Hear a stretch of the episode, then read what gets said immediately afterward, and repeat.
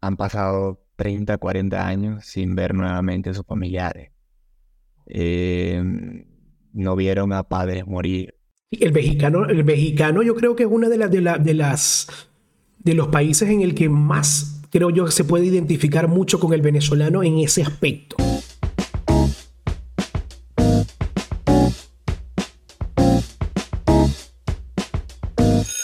Buenos días, buenas tardes, buenas noches, todo dependiendo de la hora que nos estén escuchando, mi gente. Este episodio nos lo vamos a disfrutar muchísimo, señores, porque hemos llegado al décimo episodio, señores, el episodio número 10. Gracias al Señor, porque es Él quien nos ha ido guiando a que esto suceda. ¿Qué dices tú, Gerardo? ¿Estás feliz? ¿Estás contento? ¿Estás triste? ¿Quieres más? ¿Quieres menos? ¿Qué dice el público? No, muy contento. Ya, ya tenemos más episodios que Rocky. Ya eso dice mucho. Y si tenemos más capítulos que Rocky, ya estamos en otro nivel. Estamos compitiendo poco rápido y furioso. No, ya esos son otros niveles. Ya. Ya ahí nos pasamos. Muy buen día a todos. Este, muchísimas gracias a todos. Me, me encanta comenzar agradeciéndole a todas esas personas se toman el tiempo de compartir con nosotros en el podcast. De verdad les damos gracias por todas las retroalimentaciones que nos dan, desde la corrección de los textos, de, de todos los, los puntos. Siempre recordamos de que no tenemos que hablar tan rápido. Créanme que eso lo llevamos muy presente. Les agradecemos cada detalle, cada tiempo, cada comentario. Lo estamos intentando, lo estamos intentando y lo estamos disfrutando al máximo. Claro que sí, claro que sí. Mira, este Gerardo, de verdad que estoy súper, súper contento. Bueno, si de pronto en este episodio hay algunas personas que nos puedan estar escuchando que no nos habían escuchado anteriormente, por allá, por el lado. Por el otro lado del micrófono está Gerardo Moronta desde la Ciudad de México y por este lado está Christopher Mujica desde Santiago de Chile.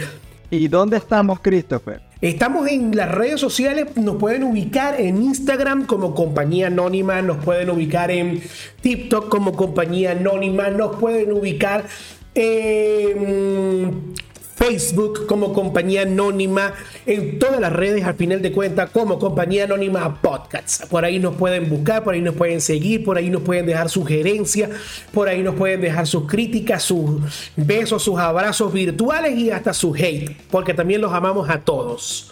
¿De qué vamos a hablar el día de hoy, Gerardo?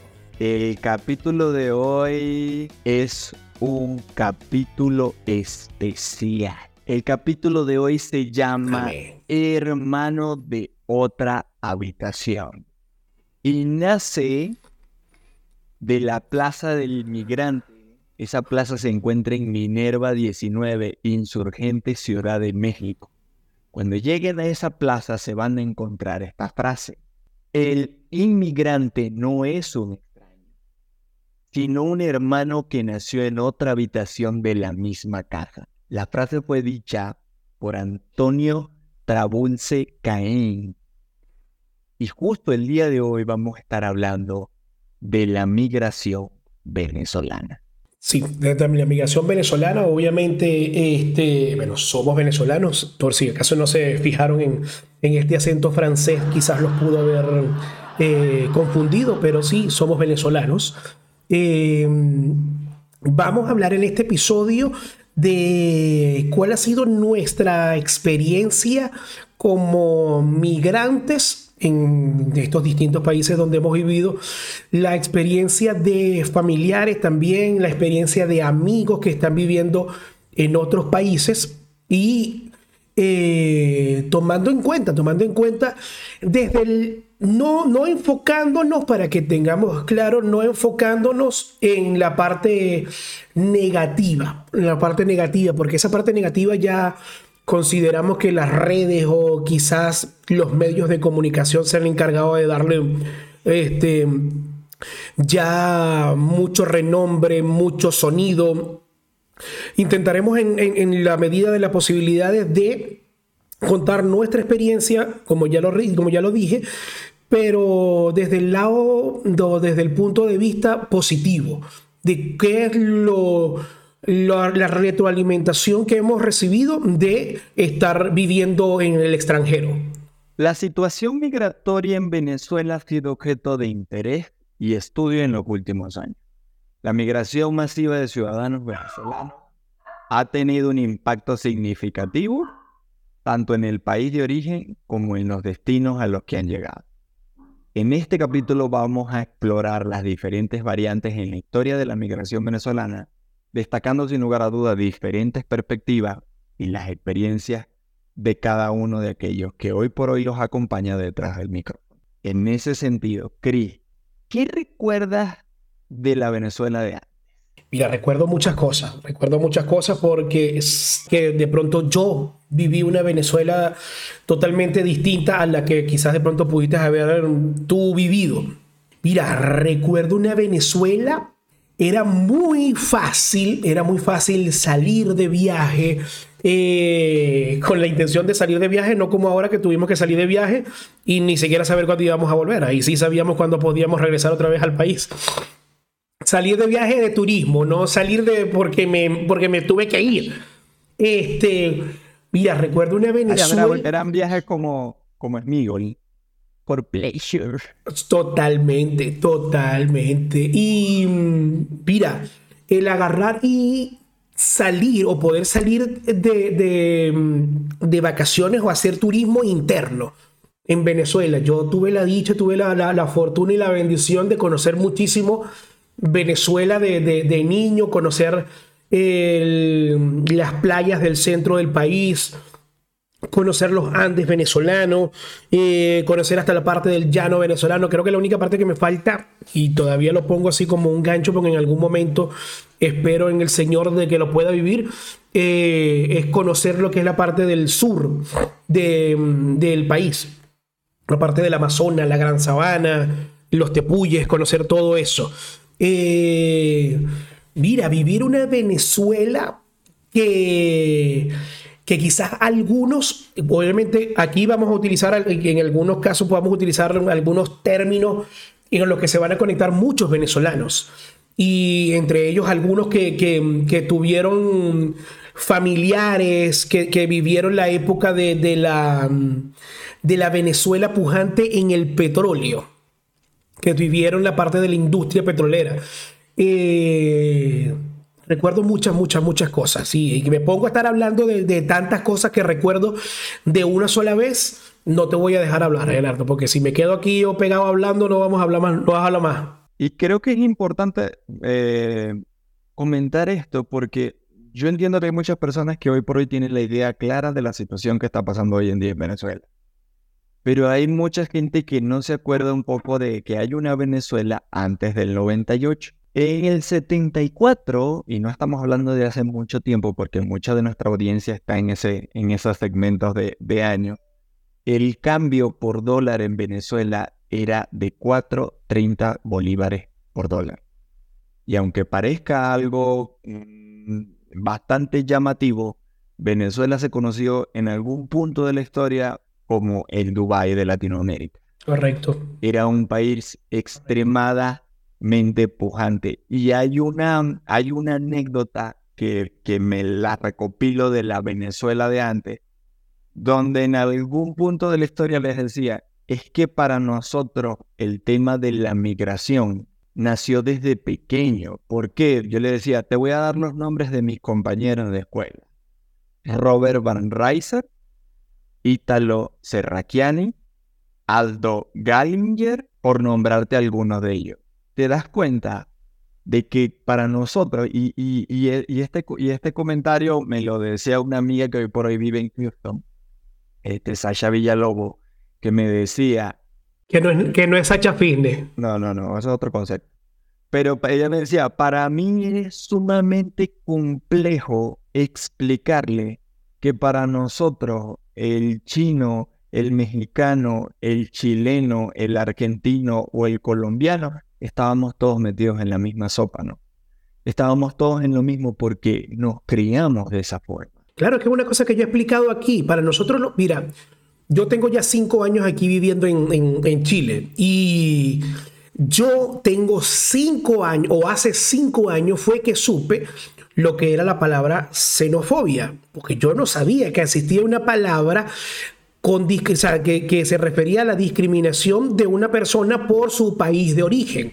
¿Okay? Yo no sabía que eso existía. ¿Por qué? Porque yo le he dicho a muchos chilenos o a muchos peruanos que vive acá en este país, y le he dicho, para nosotros los venezolanos, no voy a decir que no existía, porque no voy a decir que no existía, porque seguro sí existía.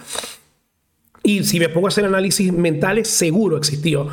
Pero para nosotros los venezolanos, el tema de ser xenofóbico, era una cosa que, que era casi que imposible porque era normal que tú tuvieses, como algo como el ejemplo que tú acabas de dar, era algo normal que tú estudiaras con un amiguito que su papá era italiano o con un amiguito que su papá era portugués, que su papá era español, que su tío era árabe, que su tío era chino, que su papá era japonés, que y así pare usted de contar chilenos, peruanos, ecuatorianos. Yo soy hijo de colombiana y mi papá es descendiente de españoles. Y entonces, o sea, es una cosa como que, o sea, Venezuela, hoy en día, hoy en día, en esta, en esta fecha, yo veo Chile, no sé cómo verás tú eh, México en este caso, pero Chile yo lo veo como en esa época era Venezuela durante la época pujante este, digámoslo, en los años 70, 80, 90, y hasta los principios de los 2000, que, de, que había mucha mezcla, mucha mezcla de gente de otros países que se iban a migrar a buscar buena fortuna, a buscar nuevos horizontes, nuevas oportunidades dentro de Venezuela. Hoy en día yo lo veo aquí así en Chile. Y fíjate una cosa, qué bueno que tocaste los años, porque llegamos al año, al año 1998 y todo cambió para muchos éramos unos niños, al menos en lo personal yo tenía 10 años. Este, sé que tal vez Chris estaba, estabas un poquito más consciente de lo que estaba pasando, pero sin, sin lugar a dudas de qué estaba buscando el pueblo venezolano en ese entonces, mm, la situación cambió abruptamente. A partir del año 98, según cifras del ACNUR, y vamos con los datos, más de 7 millones de venezolanos se han visto en la imperiosa necesidad de emigrar. La Agencia de la ONU para los Refugiados hace mención de esto. Pero hay algo que, que de este dato que a mí me llama mucho poderosamente la atención. Estos son cifras oficiales de la gente que ha materializado un proceso migratorio.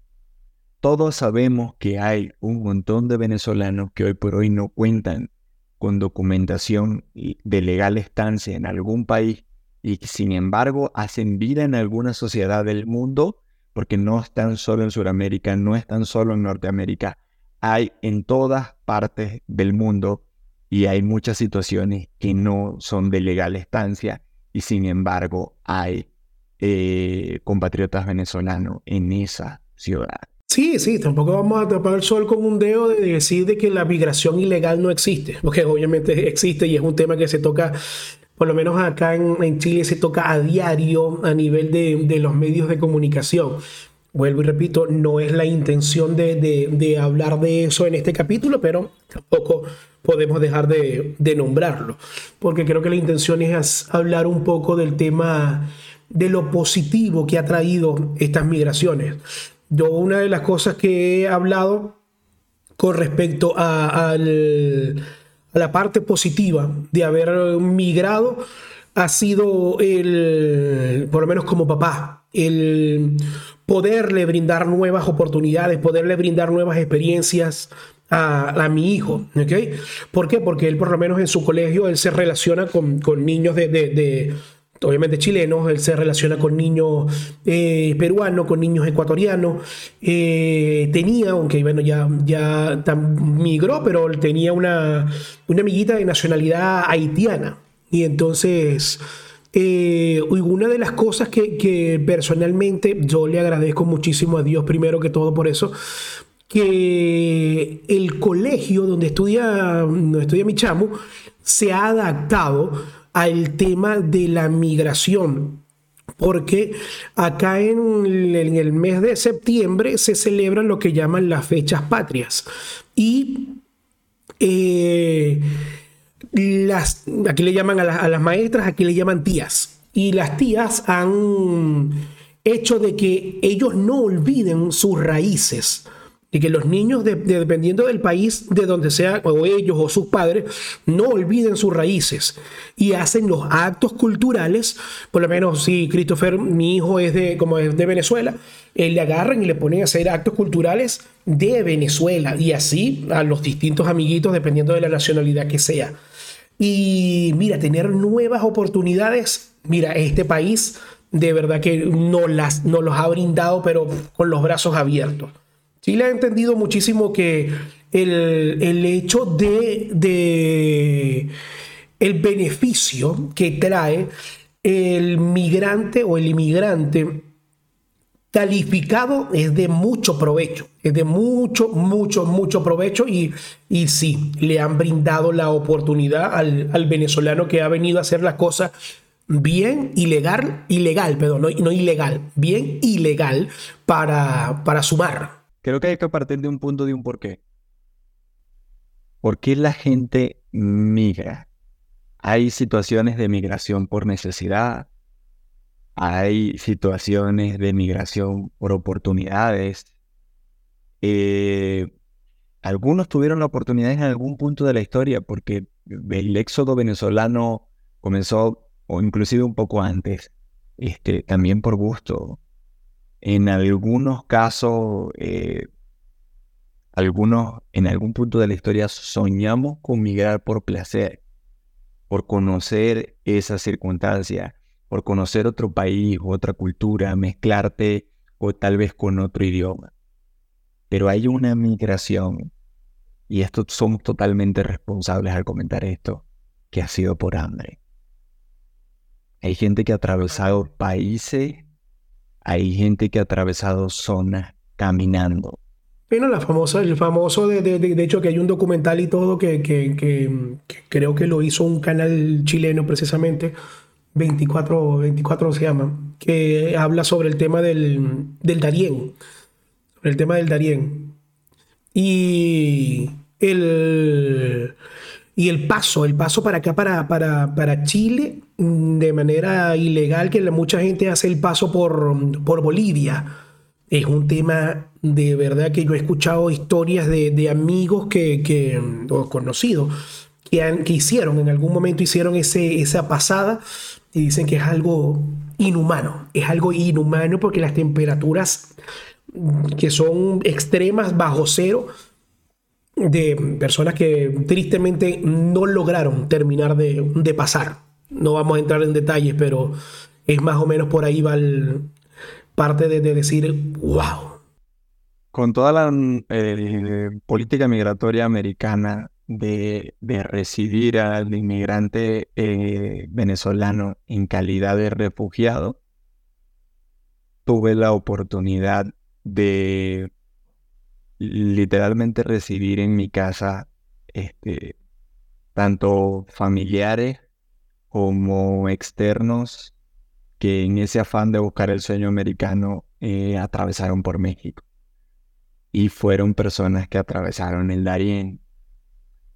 Entonces, em, literalmente la experiencia era una experiencia extremadamente dolorosa de escuchar los testimonios o de ver gente que llegó a mi casa literalmente sin zapato, sin tener un cambio de ropa, porque todo lo habían perdido en el desierto, bien sea por, por asalto, bien sea por que les tocó lluvia y les tocó perder todo, porque literalmente en algún punto de la historia escuché esta frase de que la migración era como un nuevo nacimiento, con la única diferencia que lo hacía con conciencia. Sí, que el tema de la migración que, que, se está viviendo hoy en día no es un tema nuevo, porque en, la historia siempre se ha, se ha planteado o se ha plasmado el, el, hecho de que el ser humano siempre ha migrado, bien lo que tú acabas de decir, bien sea por buscar nuevas oportunidades, por, bien sea por, por gusto, bien sea por, por cualquiera de las razones personales que pueda tener la persona que decide este, migrar no es fácil, no es fácil. Creo que una de las, de las cosas que, que tenemos los, los, migrantes es de valientes. Siempre he pensado y siempre he dicho de que el que migra no solamente que tiene que ser valiente, sino que también tiene que ser responsable, porque no es una cosa así de que, como he dicho yo, me levanté hoy, hoy tengo ganas de emigrar, hoy tengo ganas de irme. No, no, eso no debe ser así. Porque por lo menos hablo en el caso personal, mi esposa y yo, antes de salir de Venezuela, nosotros pasamos un año aproximadamente el, planificando el venirnos para acá. Nosotros, bien sea a nivel de papeleos, eh, tampoco podíamos migrar así como que estilo mochilero, porque teníamos ya al bebé que en ese entonces cuando decidimos mm, eh, o tomamos la decisión de emigrar, él tenía aproximadamente dos años. Llegamos aquí cuando él tenía ya tres años. Y era como que preguntarle también, porque esa era otra parte, digámoslo, como que la ventaja de que ya muchos conocidos habían migrado primero que nosotros y les agarramos y les preguntamos, como que de pronto una de las cosas que quisimos analizar fue como que, lo que ya este está soltero, cuéntame tu historia, estos se vinieron en pareja, cuéntame tu historia, ajá, ustedes son un matrimonio con hijos, cuéntame tu historia. Es como que tomar las distintas ópticas de cada historia a ver qué, cuéntame para ver. Y justo desde el punto de vista como soltero, desde el punto de vista como soltero, la perspectiva cambia mucho. ¿En qué sentido? Hay una, hay una anécdota que me gusta asociarla con este proceso. El águila, cuando entra su proceso de pasar de la adolescencia, por así decirlo, a la adultez, pierde la piel. Literalmente atraviesa un proceso en el cual empieza a desprenderse de la piel y este documental que veía en National Geographic explicaba que literalmente es tan doloroso el proceso de la pérdida de la piel que casi que tienen dos vías, eh, morir o aguantarlo. Y el 80% tal vez de las águilas mueren en el proceso. Por eso es que cuando les nace la nueva piel, tienen digamos que tanto valor, tanto ímpetu, tanta fortaleza física, que la condición del águila alcanza nuevos límites. Y creo que de una u otra forma, el proceso migratorio, desde el punto de vista personal, puede tomarse bajo ese, bajo ese parámetro.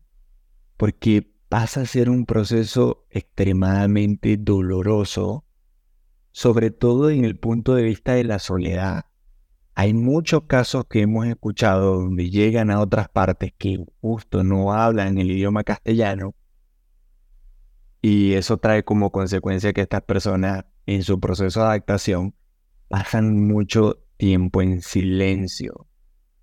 Y aunado al hecho de estar solo en otras latitudes, el tema de la soledad empieza a pasar una factura tremenda incluso desde el punto de vista psíquico. Hay muchas personas que, en la pandemia, que será un capítulo que tocaremos más adelante, se vieron afectadas por estos puntos, atravesaron la pandemia solo. En este caso, cuando atraviesas un proceso migratorio con todo y que vas a un país este, de habla hispana, el proceso de adaptación puede llegar a ser un proceso doloroso. Ahora, Cris, te preguntaría, llegamos al proceso migración, ya atravesamos el río, por así decirlo, llegamos a la tierra prometida. Mire, yo creo que eso depende del punto de vista. Yo creo que eso depende del punto de vista. Precisamente tomo un poco lo que acabas de decir ahorita, de que eso depende de, de que, de que, con qué expectativas hayas tú llegado para que eso se convierta en la tierra prometida o no. ¿Por qué? Porque de pronto yo puedo decir, o sea, tú acabas de decir ahorita y tengo muchos, muchos conocidos acá, de que ellos están solos, solos. O sea, solo es de que, sí, tengo, tengo un amigo, tengo un compadre, tengo un primo, pero nunca va a ser lo mismo que por lo menos en mi caso yo estoy aquí con mi esposa y con mi hijo. ¿Ok? Y, pero tengo conocidos en los que ellos están es solos, solos en los que dicen, o sea, yo vine para acá, fue a trabajar, yo vine para acá a hacer plata. O sea, yo eh, con la intención de hacer turismo y todo, nada, no, nada de eso. Entonces, ahí es donde digo yo, ¿qué es, para ellos la tierra prometida? ¿O qué es para mí la tierra prometida? Sí, por lo menos en mi caso o en el caso de mi esposa y el mío, nosotros vinimos para acá con la intención de darle un mejor futuro a nuestro hijo, futuro con más oportunidades. ¿Que lo ha tenido? Sí, lo ha tenido. Con dificultades, mira, creo que las dificultades las hemos tenido los migrantes en cualquier escenario, en cualquier país que estemos viviendo y que económica y, socialmente, culturalmente, políticamente, todo lo que quieras ponerle son situaciones en las que te afectan a propios y a extranjeros. Este, pero sí, depende también de tu mentalidad, dependiendo de tu em, forma de afrontar las situaciones. Porque si yo voy a afrontar las situaciones con una mentalidad pesimista, nunca se va a convertir en esa tierra prometida. Pero si yo voy con una mentalidad mm, positiva, con una mentalidad de mm, si se puede, vamos a darle para adelante, eh, aquí estoy, la gente que me rodea es la mejor gente que el Señor pudo haber puesto en el camino, mira, la situación va a cambiar muchísimo, muchísimo, muchísimo. ¿Cómo ha sido esa situación para ti allá en México desde que tú llegaste? Yo te puedo decir honestamente que sí, que sí ha sido, yo te puedo ratificar de que sí ha sido la tierra prometida, de que sí ha fluido leche y miel. La problemática inicial, justo como lo decías ahorita, es con el chip con el que llegamos. Y aquí creo que hay que hacer una crítica constructiva, porque creo que esto hay que, hay que manejarlo con, de la forma que representa. En algunos países donde la migración venezolana ha llegado, eh, han efectuado una especie de gueto en el sentido de solamente vincularse con la comunidad. En mi caso recuerdo este, unas recomendaciones que me dio un, un hermano nacido en otra habitación me decía, eh, los principales consejos que te puedo dar después de haber estado eh, tantos años como migrante en Italia, es si tienes la oportunidad durante el primer año, mm, no te devuelvas. Durante el primer año vas a sentir la necesidad de devolver. Aunado a eso, si tienes la oportunidad de tomar vacaciones, toma vacaciones hacia otro punto. No regreses a Venezuela porque eso te va a pasar una factura enorme y date la oportunidad de mezclarte en la comunidad a la que llegas. ¿Por qué, te, ¿Por qué te menciono esto? Porque justo la mentalidad con la que yo llegué fue todo lo contrario, fue tratando de buscar el gueto, fue tratando de buscar a los famosos míos y, y la realidad fue distinta. El primer año fue perder la piel, fue atravesar por ese proceso y de repente decir, eh, recuerdo en una oportunidad que atravesé el, semáforo de, insurgentes con reforma. Es un semáforo extremadamente concurrido. O el semáforo de la Torre Latino. Este, aquellos que vivan en la Ciudad de México lo van a identificar inmediatamente. Es un semáforo donde fácilmente Chris te puede decir que, que, lo atraviesan casi 300 personas en cada clic. En cada... El semáforo de Tokio. Algo así algo así. Entonces, cuando estaba atravesando justo ese semáforo fue que me di la dimensión. México es un país de 120 millones de personas. Y que, que tuve la, digamos que entré en shock de saber de, ya esto no es lo que yo venía acostumbrado. Venezuela eh, era anteriormente un país de 30 millones de habitantes, hoy con la migración están bordeando los 20 millones. Porque a pesar de que la cifra del, del ACNUR es de 7 millones afuera, creo que somos mucho más. Sí, de venezolano, totalmente. Sí, totalmente. Pero sí te puedo decir este, con, toda, con toda amplitud, para mí sí México fue la tierra prometida. Fue la tierra donde brotó leche y miel. Porque mm, tengo muchas anécdotas, tengo muchas anécdotas. Te puedo decir en una oportunidad estando en un gimnasio alguien me escucha el acento y me dice venezolano. Y le digo sí, y lejos de, de, tener una expectativa de qué me iba a decir, fueron comentarios que tal vez esa persona lo hizo en un momento X o lo hizo por lo que es parte de la cultura del mexicano como tal. Pero cuando, cuando ese caballero me decía, bienvenido hermano, México te recibe de la mejor forma, qué bueno que estás aquí. Qué, nota, qué nota. Qué bueno que este, llegaste a México.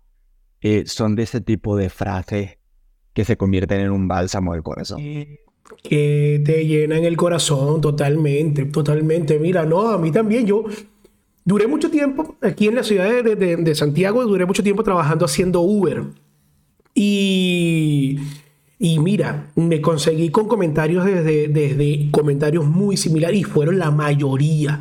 La mayoría de los comentarios que, que recibía era qué bueno que llegaron aquí los, los, venezolanos porque llegaron, llegaron aquí a Chile mucho venezolano profesional a, a aportar Llegaron muchos venezolanos eh, a aportar en, la parte de salud, llegaron a aportar mucho en la parte de ingeniería, en, la parte de atención al cliente.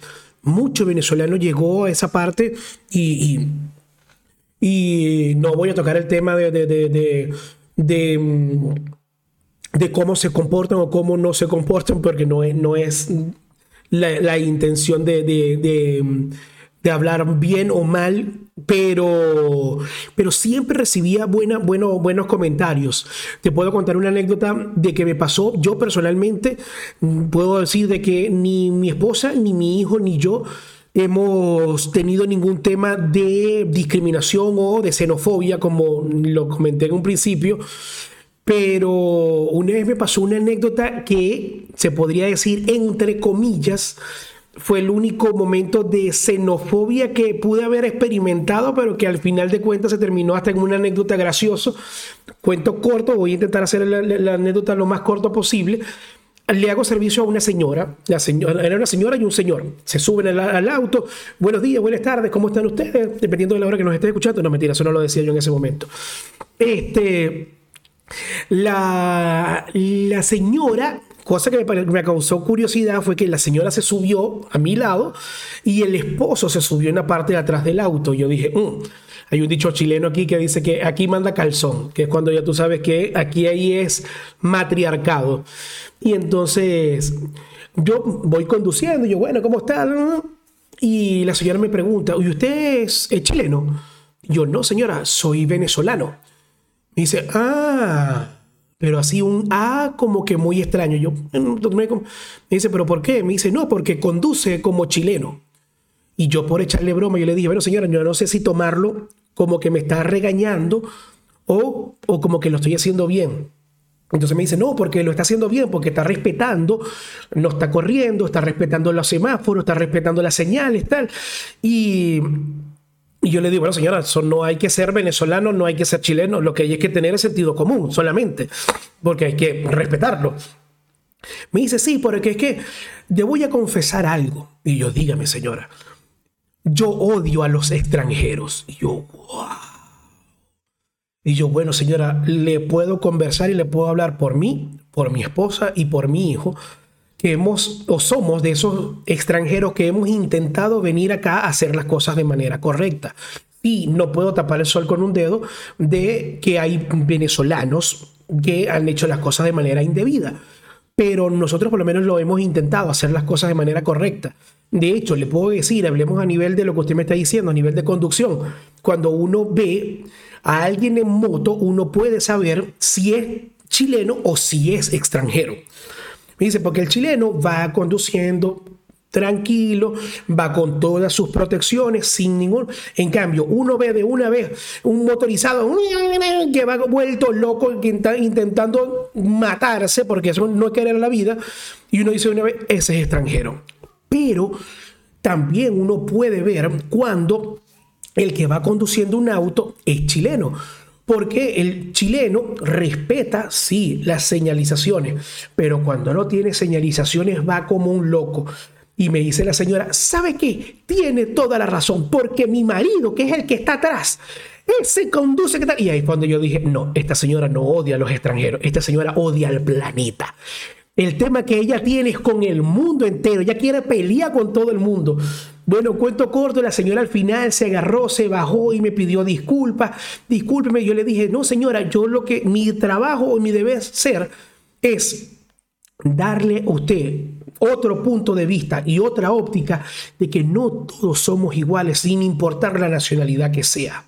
Sin duda ha sido todo un proceso de adaptación. O sea, la pregunta que he escuchado de, de en, ese sentido es, mira, ¿cómo, cómo, ha sido la, ¿cómo ha sido la adaptación? Después de que me quité esa idea de buscar al gueto y de vincularme con la comunidad, ahora sí empecé a vivir un proceso migratorio totalmente placentero.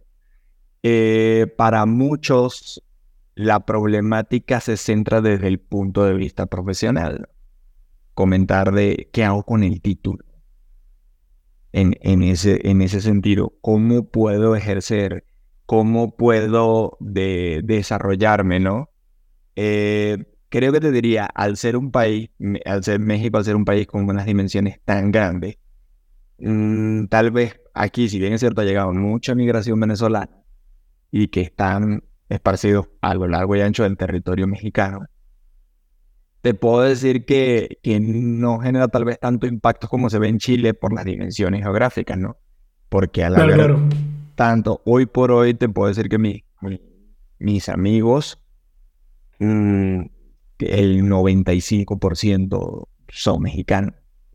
Pero que solamente en, Ciudad de, solamente en Ciudad de México, lo que tú me estás diciendo, hay solamente en Ciudad de México más personas, más habitantes que todo Chile. Es que la, la realidad aquí profesional ha sido diametralmente distinta. Hay oportunidades de todo tipo. Y yo creo que hay oportunidades en todas partes del mundo, porque también he escuchado los relatos de, de compatriotas que han mm, migrado a Estados Unidos o que han ido a otras partes del mundo Creo que las oportunidades están en todos lados, pero todo depende con la mentalidad que llegue. Si tienes la, la mentalidad de sumar, de adaptarte, hay un humorista venezolano que hace poco este, utilizaba un chiste, realmente no lo voy a citar porque no es una fuente que, que me agrade, pero dijo algo cierto, ¿no? Digo, cuando, cuando te toca estar frente a un oficial este, muchas veces llegas con el, con el peyorativo de, hermano, dígame buenos días. Ese no es hermano tuyo, es un oficial, es un oficial de policía. Y en las cosas hay que empezarlas a llamar como son. Creo que a nivel profesional el principio de respeto es el principio que te abre puertas. Porque cuando llegas con el respeto de la cultura, cuando llegas con el respeto de la forma, este, cuando tú moderas tu forma, para nadie es un secreto que en Venezuela se le dice mi amor hasta el perro. Este, y una anécdota muy particular es que llegué a una, a una aseguradora y al referirme a la gerente de la oficina, llegué de manera muy libre y le dije, hola mi amor, buenos días, ¿cómo estás? Y por supuesto, me llevé el, la divertida respuesta de, ¿qué te pasa? Yo soy una mujer casada. No soy ningún mi amor tuyo. Sí, justo. Y, y, es parte del proceso de la adaptación, o sea, de... A mí me pasó, a mí me pasó también, a mí cuando yo estaba aquí recién llegado también me dijeron, epa, brother, a mí por lo menos me lo advirtieron, yo tuve la ventaja de que me lo advirtieran, de que me dijeron, epa, Christopher, Olvídate de aquí estar diciéndole mi amor, mi vida, mi cielo, eh, nada de eso a nadie, porque lo pueden tomar muy incómodamente si no tienen la referencia de que eso es nuestra cultura en Venezuela de, abiertamente de poder y muy tranquilo decirle a cualquiera, como tú dijiste ahorita, pues, hasta el perro decirle mi amor. Justo. Ahora, Chris, yo te preguntaría, ¿cómo ves el tema de la reunificación familiar. ¿Qué pasó con los que se quedaron? ¿Y qué pasó con los que llegaron? Eh, mira, ese es un tema hasta sensible para mí, porque, como te lo dije, yo tengo ya cinco años acá y estoy con mi esposa y con, con mi hijo acá, pero eh, a mí en Venezuela se, se me quedó mi hija mayor, que es de mi primer matrimonio, y desde que salí de allá de, de, salimos desde Venezuela, no le he vuelto a ver. O sea, tengo cinco años que no la veo. Entonces, este, mis padres y mis hermanos, ellos, tengo también el mismo tiempo que no los veo, ellos sí no están en Venezuela. Ellos en este momento están, gracias a Dios, están en los Estados Unidos. Y Mira, es, es duro, es fuerte. Eh, bueno, para mi esposa también, porque digámoslo, digámoslo de alguna manera, yo por lo menos tengo a todos ellos en un solo país. Me digo mi papá, mi mamá y mis hermanos. Y, pero mi esposa la tiene un poquito más compleja porque ella tiene a su mamá en Venezuela, tiene un hermano en República Dominicana, tiene un hermano en Panamá y tiene un hermano en los Estados Unidos. Entonces ellos sí están realmente eh, regados pero la parte compleja, y creo que es, no es una historia que se ha vivido únicamente desde este lado, porque creo que es un tema más común de lo que uno cree con el que migra, es el tema de, de cuando le pasa algo a nivel de, de salud de, de, algún familiar. Eh, el, estar, el estar fuera es complejo, es duro, es fuerte porque pasan varias cosas por tu cabeza cuando estás afuera de una. Em, lo estoy ayudando lo suficiente. Lo otro, ¿será verdad lo que me están diciendo? Cuando te dicen tranquilo que estoy bien, ¿será verdad eso? O por lo menos casos sensibles como el que le pasó a mi esposa, de que em, su papá, o sea, mi suegro, él falleció y nosotros estamos aquí y él falleció estando en plena pandemia que nosotros no podíamos por nada del mundo poder ir a Venezuela, ni siquiera a darle una, una, santa sepultura o por lo menos acompañar a mi suegra que le tocó pasar por todo ese por todo ese momento incómodo, por todo ese momento triste, todo ese momento penoso, pasarlo ahí ya sola porque, vuelvo y repito, está mi suegra con mi suegro solo allá en Venezuela y el resto de sus hijos viviendo afuera. Entonces, el estar afuera con seres amados y seres queridos dentro de Venezuela todavía es un tema que te puedo contar otras muchas más historias. Sí, sin, lugar a dudas. Mira, tengo hermanos y hermanas que tengo en diferentes países del mundo que tengo fácil, fácil 10 años que no los veo. Em, hay historias de, por ejemplo, de mexicanos que se han ido al, al, país vecino y han pasado 30, 40 años sin ver nuevamente a sus familiares. Em, no vieron a padres morir. El mexicano, el mexicano yo creo que es uno de, las de, de, las, de los países en el que más creo yo se puede identificar mucho con el venezolano en ese aspecto. Y, créeme que esa empatía eh, eh, se siente, se siente. No te voy a negar que hay gente que te sigue haciendo sentir extranjero. Comentarios como, en México se hace así. Eh, o otra serie de comentarios que te puedo citar que, que te, tal vez te intentan sentir, hacer sentir extranjero. Y sé que eso no solo pasa en México, pasa en muchas otras partes del mundo. Pero te puedo decir que eh, me quedo con Facundo Cabral. Facundo Cabral decía, el bien es mucho mayor al mal, pero el bien es silencioso.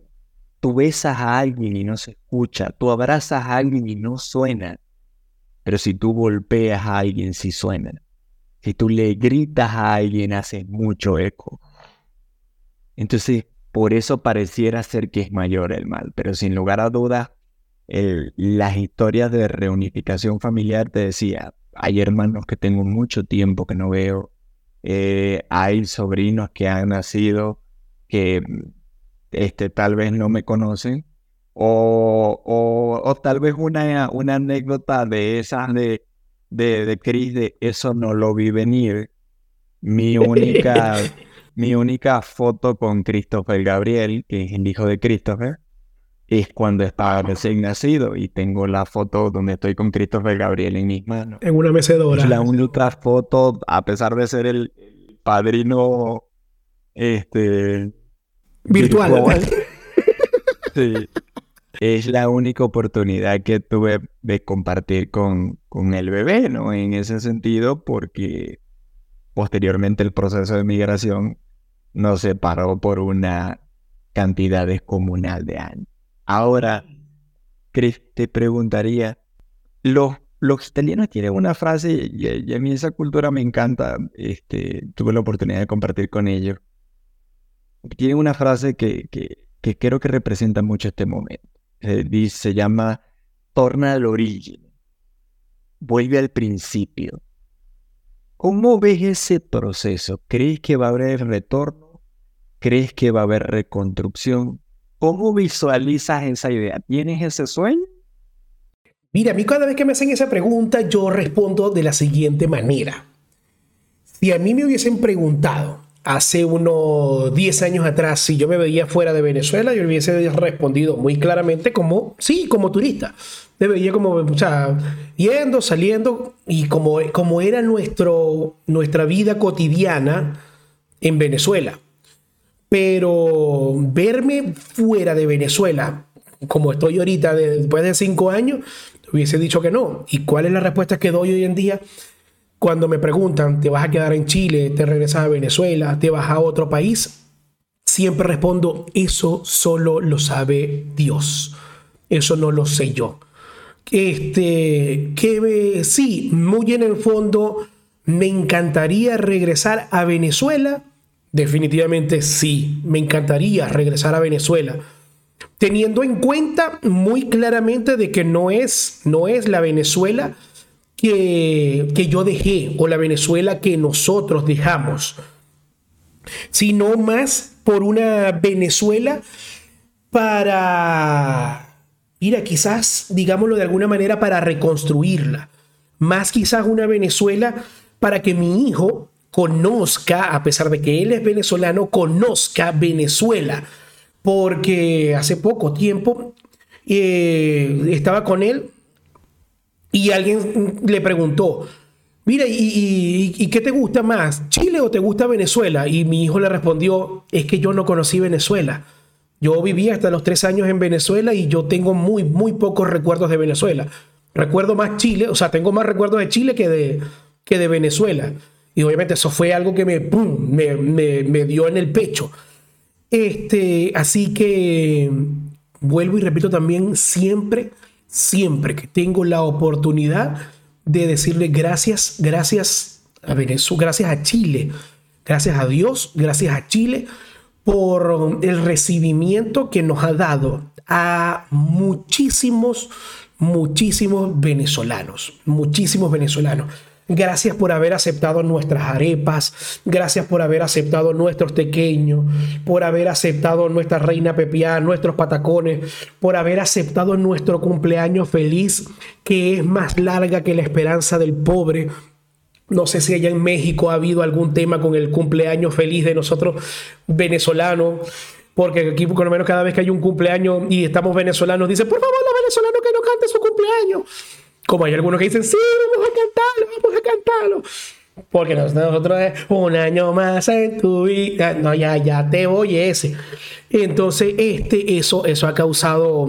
Y mira, este anécdota que quizás de pronto no, no, no, no lo hemos conversado con este tema de la migración. Hace poco, hace pocos meses, hubo como una especie de campeonato mundial de, de béisbol de ligas menores y parte de, la, de, de lo que fue el campeonato se realizó en Venezuela, de hecho en Maracaibo, la ciudad de donde somos tú y yo, y la representación que fue de parte de Chile, todos los niños eran venezolanos. Y cuando estaban haciendo la parte de cantar el himno nacional, enfocaban y eran los niños de la selección chilena cantando los dos himnos, porque cantaban el himno de Venezuela y cantaban el himno de Chile también. Creo que, creo que eso fue un poquito como que, como que con eso, con esto me quedo, ¿no? Casi, casi yo pensé que era así como de, ¿con qué te quedas? Yo dije así como, se, se volvió el guion el muchacho. Pero te lo pregunto a ti automáticamente, ¿con qué te quedas tú, Gerardo? Mira, el Tornal Origine dice muchas cosas. Em, atravesar diferentes procesos de migrar de migración te, lo puedo decir o te lo puedo resumir con la historia del corazón más bello. Esta historia la leí y hay diferentes autores que se la acreditan, pero te lo resumo de una manera simple. Había un reino este, que estaba en proceso de hacer la sucesión.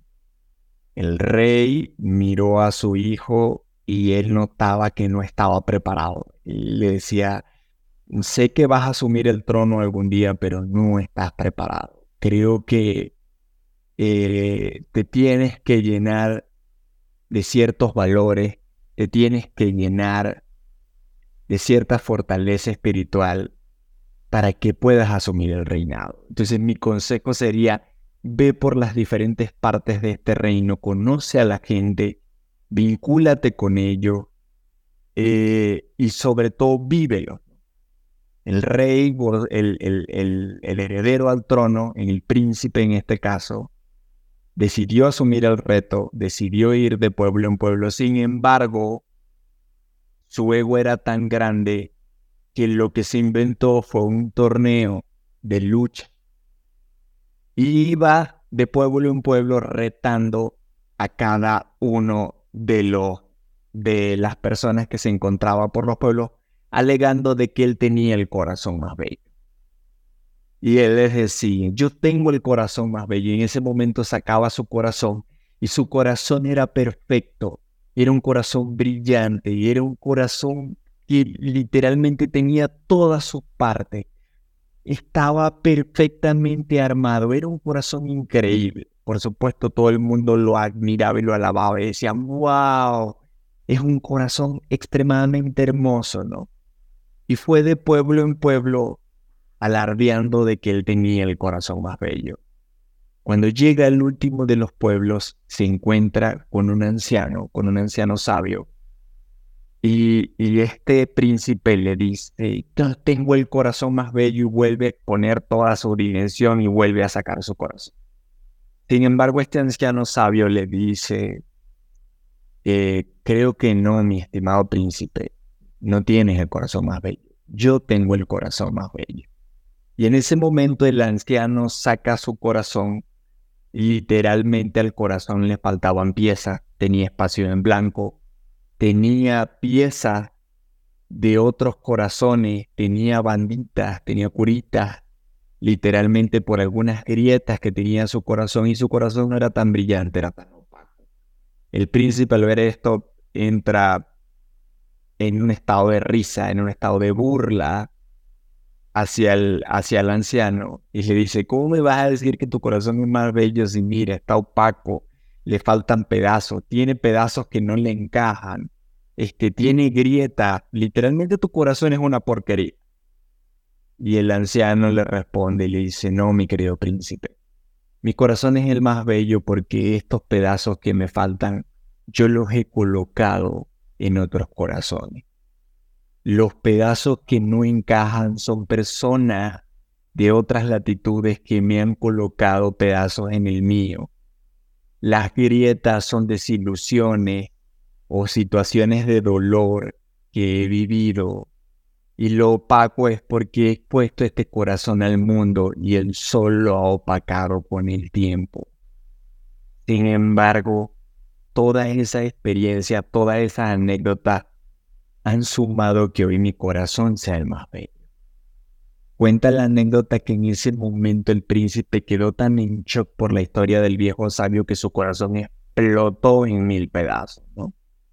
Y al final la moraleja con la que te quedas es, creo que, que vuelves al origen.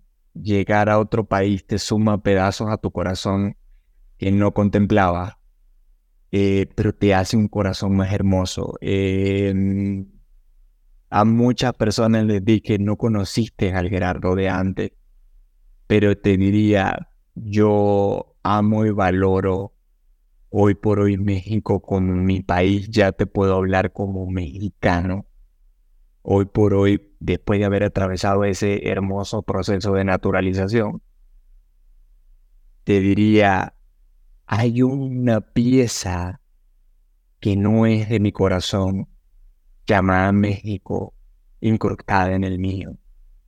Entonces ya yo no te puedo hablar aquí como un extranjero, te hablo como un mexicano y te hablo con un corazón abierto a volver a ese origen, a recibir a personas de diferentes partes, de que la migración es entender esa frase con la que iniciamos.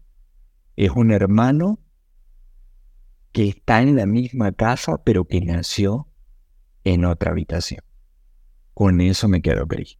No, y, no, no, mira, este, una vez escuché también una, una, anécdota o una, una frase, no una anécdota, de que cuando, y es, y es, el sentir, y no sé si tú estarás de acuerdo conmigo, que, que y, no sé, me vino a la mente por esa hermosa historia que, que contaste y ese hermoso sentir que, que te ha hecho, valga la redundancia, sentir este, la Ciudad de México y todos los mexicanos, que cuando tú adoptas un hijo, cuando tú adoptas un niño, y teniendo ya hijos, tú agarras al niño que adoptaste y tú le dices, tú tienes los mismos derechos dentro de este hogar que tienen mis hijos. O sea, tú eres otro hijo más. Y creo que eso es lo que te, hace, lo que te ha hecho sentir el, pueblo mexicano.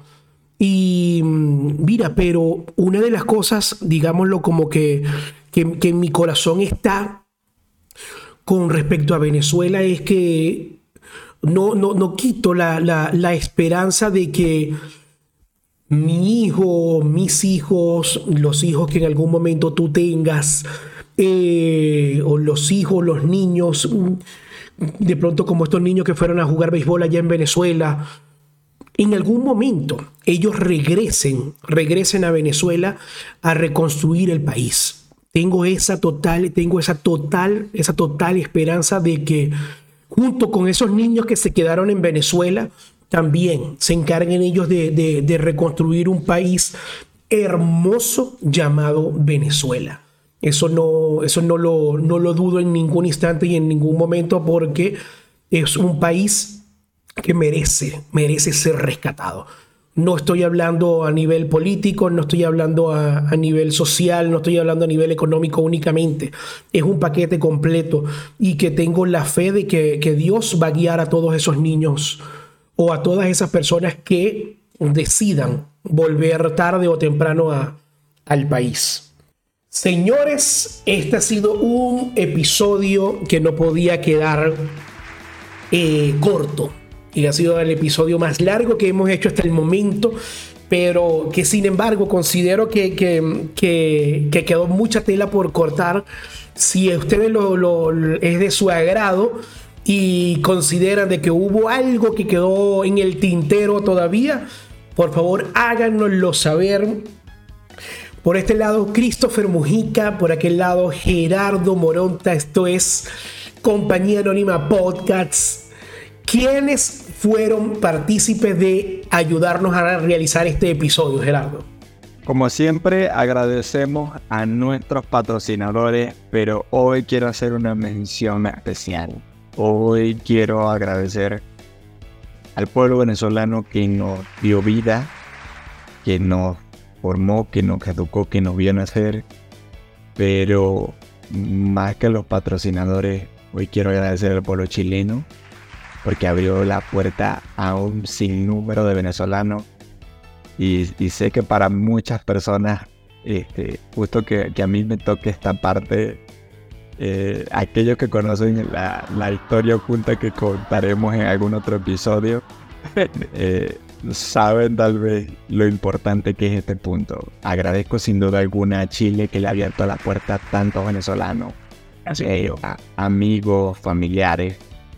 Agradezco sin lugar a dudas a México que ha sido una nueva tierra, ha sido esa tierra que brota leche y miel, ha sido esa, esa tierra que, que, que recibió a mi familia, que me recibió a mí de una manera grata y agradezco a cada país del mundo que ha recibido a un venezolano. Sí, porque los venezolanos hoy en día nos hemos vuelto los nuevos chinos, estamos regados por todo el mundo. Literal. Este, entonces, agradezco a todos aquellos países que han abierto las puertas a un inmigrante.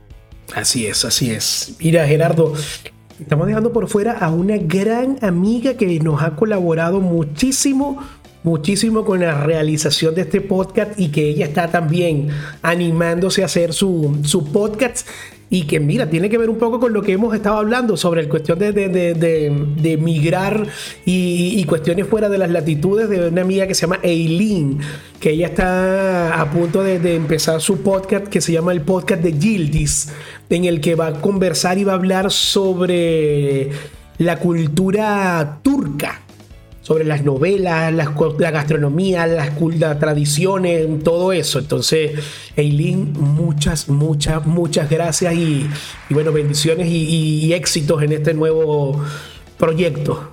Muchísimas gracias, Eileen. Te deseamos el mejor de los éxitos en tu proyecto, en tu vida. Sabemos que estás totalmente bendecida y que realmente ese proyecto va a dar todos los frutos necesario. Entonces, estimados, hemos llegado al fin de este capítulo. Agradecemos como siempre su participación. Agradecemos el tiempo que nos dedican. Por favor, háganos comentarios. Eh, la plataforma puede ser interactiva. Díganos qué les pareció este episodio. ¿Cuál es el episodio que más les ha gustado hasta ahora? Llegamos a 10 episodios. Somos 10. Nos pusimos la 10 como dicen nuestros hermanos colombianos. Entonces, en ese sentido, agradecemos como siempre el espacio. Y esto vino por, por, parte de quién Gerardo, porque esa parte es tuya. A mí no me vas a estar diciendo a mí que yo, no, que tira los anunciantes tú, que no, no, no, no, no, eso es tuyo, eso es tuyo. De lugar a dudas, 77 Producción Audiovisual, Bisla, no vendemos pólizas, asesoramos riesgos.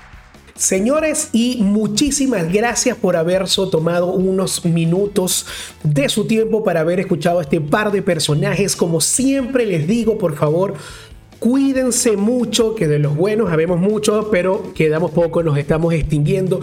Síganos en todas nuestras redes, en Instagram, en TikTok, en Facebook, en YouTube prontamente y como compañía anónima podcast en todas las redes. Ahí nos buscan y ahí vamos a aparecer. Suscríbanse, escuchan, compartan, denle like y activen las campanitas para que siempre les lleguen las notificaciones cada vez que subamos un nuevo episodio que es todos los lunes. 11 de la mañana, hora de México, 1 de la tarde, eh, hora de Venezuela y hora de Chile. Señores, que Dios me los bendiga. Arrivederci.